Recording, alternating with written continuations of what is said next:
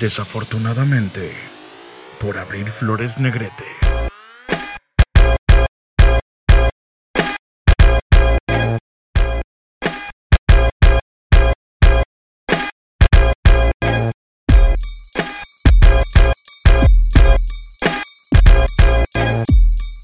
Bienvenidos. La semana pasada no hubo capítulo, lo sé. Me tomé sin querer unas vacaciones porque, o sea, realmente sabía que el día que grabo no iba a poder grabar porque tenía unas cosas que hacer y pensé en moverlo de día. Pero la verdad es que en el trabajo he tenido una semana muy complicada y grabar otro día no me fue opción, entonces pues tuve que descansar esa semana de grabar. Pero ya, estamos de regreso. El tema de este capítulo mostrará que no siempre soy tan desafortunada. El tema es el hospital. Eh, esto va a ser como un capítulo en dos partes porque en, en mi caso, o sea, el tema, el capítulo este puede ser un poquito más o menos aburrido, puesto que en realidad jamás he tenido una cirugía o un... ni siquiera me he roto un hueso, o sea, realmente no he estado internada en un hospital Sí he viajado en ambulancia, aunque no cuenta porque no era yo la paciente. Pero sí he tenido algunas visitas a urgencias y he ido en algunas ocasiones a donar sangre. En el siguiente capítulo estaré pues contando algunas anécdotas de cuando no, yo no era el paciente porque como ahorita les digo yo no he estado internada, pero sí he tenido algunas anécdotas de en las que me quedo con alguien más que está internado.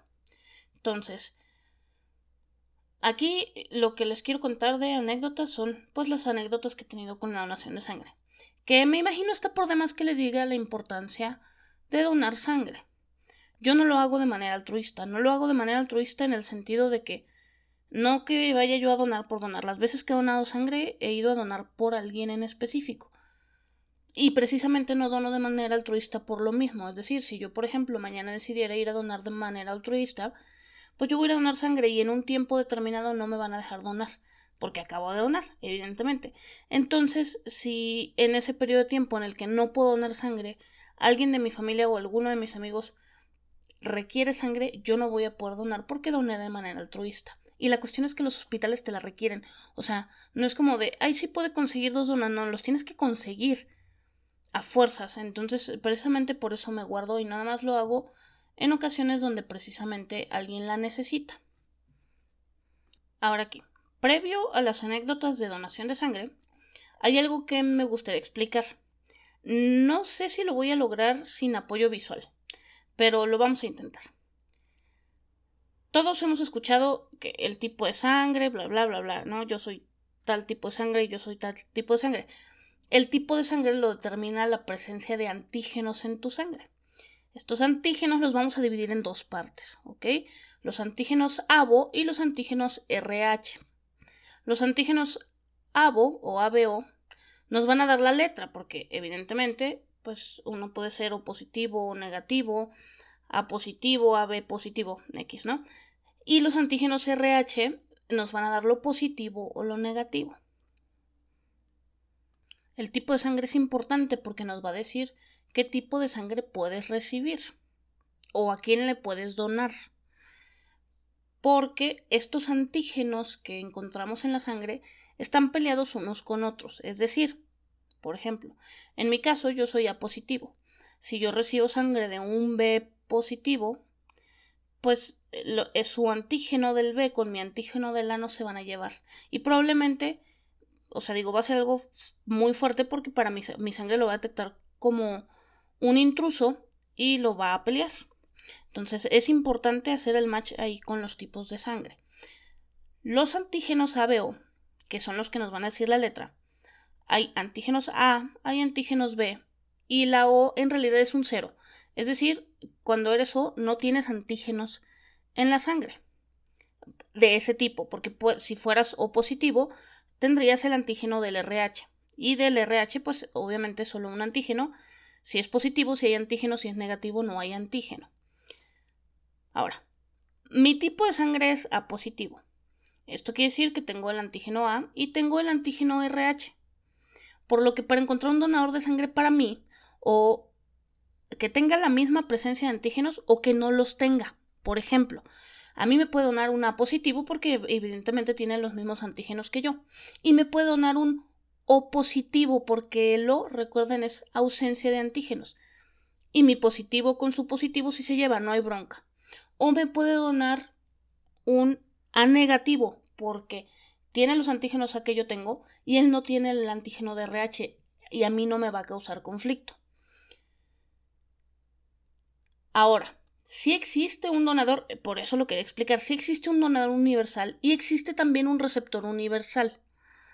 Porque de repente la gente tiende a confundir y de repente, porque me ha pasado que de repente estamos hablando y luego le digo a un amigo, ¿y tú qué tipo de sangre eres? Y me dice, ah, soy donador universal. Ah, ah, qué padre eres, O negativo. No, soy O positivo. Güey, no.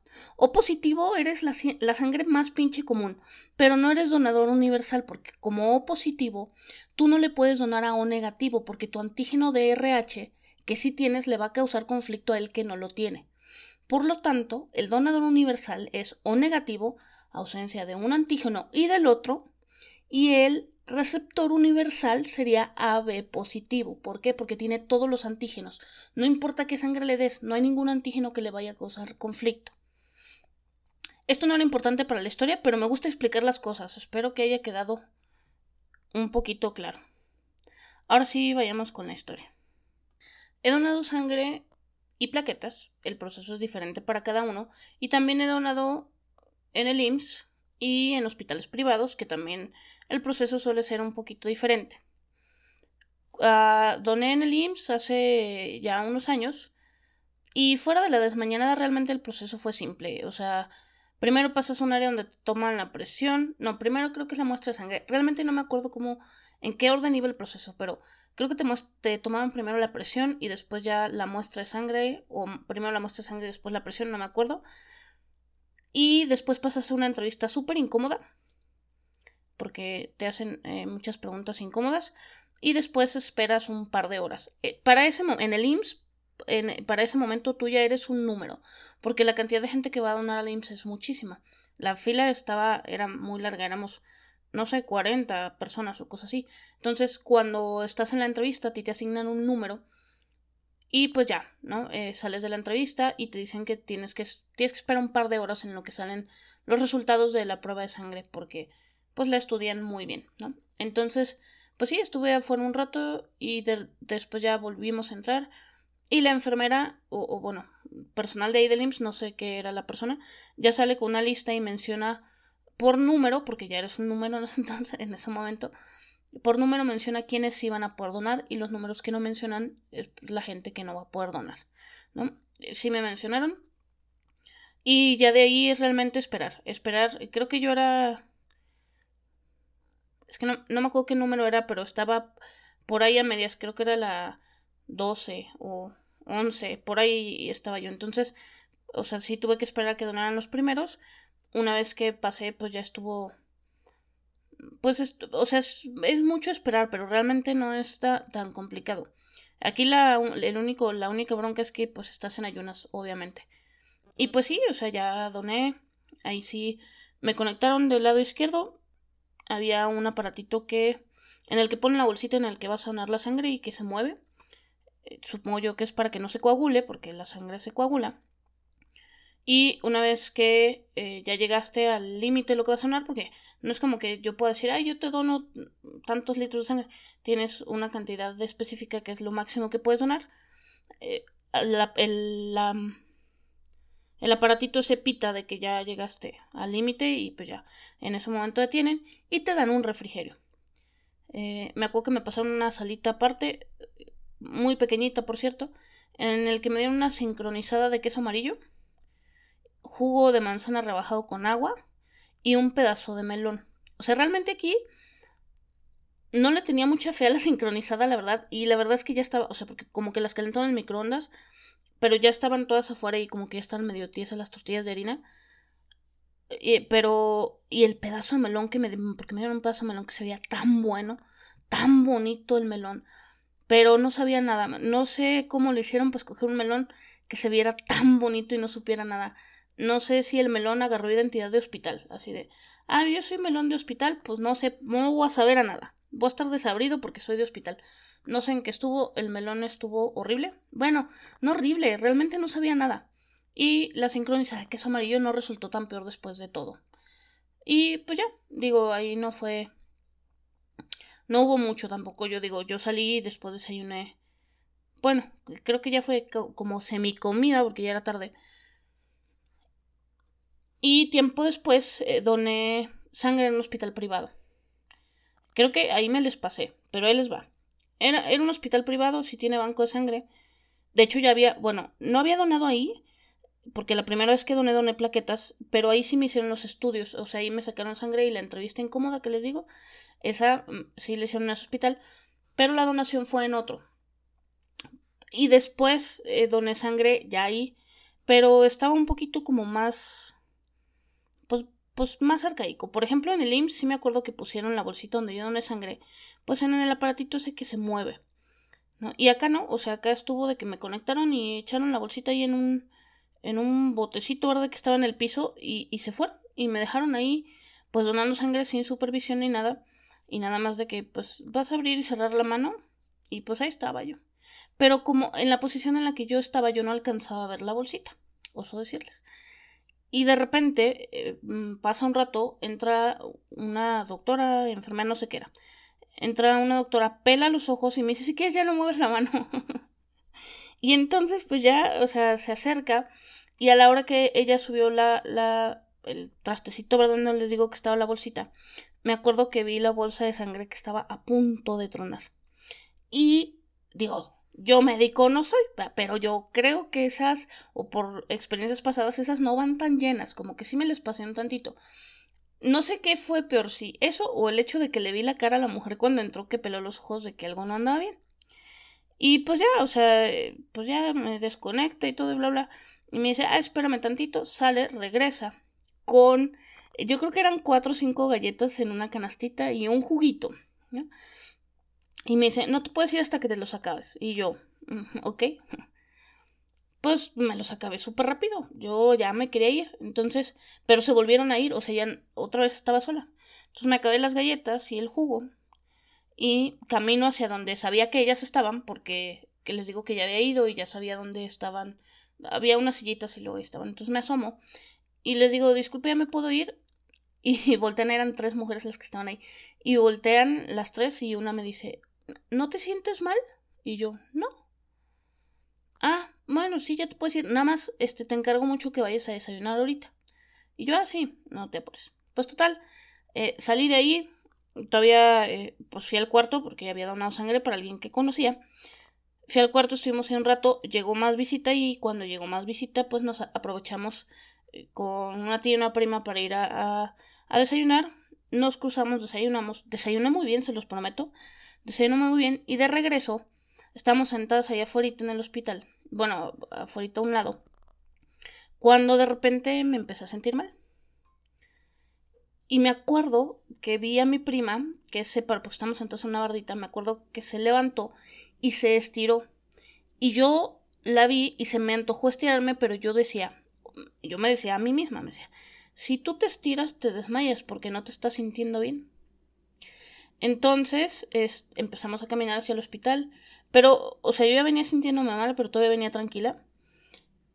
Yo queriendo o esperando llegar al hospital y ya dentro del hospital decir me siento mal, porque ya dentro del hospital pues era más fácil, afuera no, o sea, no quería hacer como o desmayarme ahí afuera y que fuera el show completo, no, sí, sí tenía la, la esperanza de llegar hasta dentro del hospital. Pero donde vamos cruzando la calle y llegan unos amigos de mi prima y empiezan a caminar más lento y empiezan a platicar y yo pasé en medio de mi prima y de mi tía y les dije, con permiso, me siento mal, y corrí para adentro del hospital. Y ahí adentro, ya no supe, o sea, yo ya me sentía demasiado mal, mi tía fue la que, este, ves que acaba de donar sangre y se siente mal, no sé qué, fueron por una silla de ruedas, me llevaron a, a un consultorio eh, y realmente no pasó nada, pues en realidad porque solamente me acosté. Y al estar acostada, después de un ratito ya agarré color y ya pues ya me sentía bien. Es la única vez que me he sentido mal después de donar sangre. Ni siquiera la vez que doné plaquetas. Y vaya que tampoco estuvo. O sea, hubo un detallito ahí. Tampoco estuvo tan. tan sin novedad. Porque esa vez.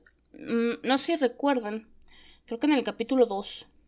Creo que sí, fue en el, el del cuerpo humano. Yo eh, platiqué que una vez me desmayé en el camión. Y que después de eso creo que sí lo menciono en el capítulo, que sí me chequé y que realmente no tenía nada. Porque mucha gente me decía es que no es normal, porque me queda claro que no es normal que te estés desmayando en todos lados. Y, y, y, que me tenía que checar, pero la verdad es que me da mucha flojera como hacer todo el proceso de ir al IMSS y que me den cita para dentro de dos años porque así de urgente es el IMSS. Y eso yo decía, no, pues ya para cuando me den la cita, yo para cuando llegue la cita ya no voy a tener nada, entonces da lo mismo, ¿no? O ya voy a estar muerta, no sé, lo primero que suceda. Entonces me da mucha flojera hacer como todo ese proceso del IMSS. Y la verdad es que le estaba dando largas, pero eh, se presentó la oportunidad pues de que mm, de que el papá de un amigo necesitaba plaquetas y necesitaba que fueran precisamente a positivo. Entonces, este, le dije, no, pues vamos. O sea, en el peor de los casos me van a tomar la muestra de sangre y si tengo algo me lo van a decir. O sea, pues sí, pues vamos. Pues no, o sea, resultó que realmente yo no tenía nada, o sea, y sí pude donar y pues sí, sí doné. Esta donación fue en la tarde, de hecho. Fue, o sea, porque cuando me contactaron en la mañana yo acababa de desayunar, entonces eh, lo que hizo el hospital fue hacerme que me esperara para que tuviera el ayuno que necesitaba para poder donar, pero la donación ya fue en la tarde.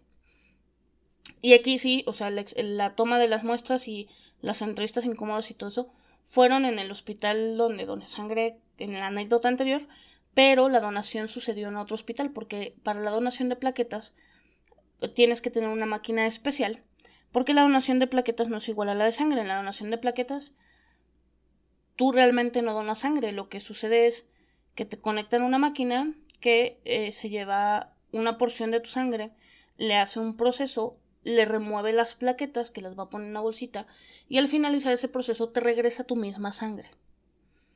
Y luego ya se vuelve a llevar otro eh, otra porción de sangre y vuelve a hacer ese proceso las veces que sea necesario para que cumplas con la cantidad de plaquetas que vas a donar.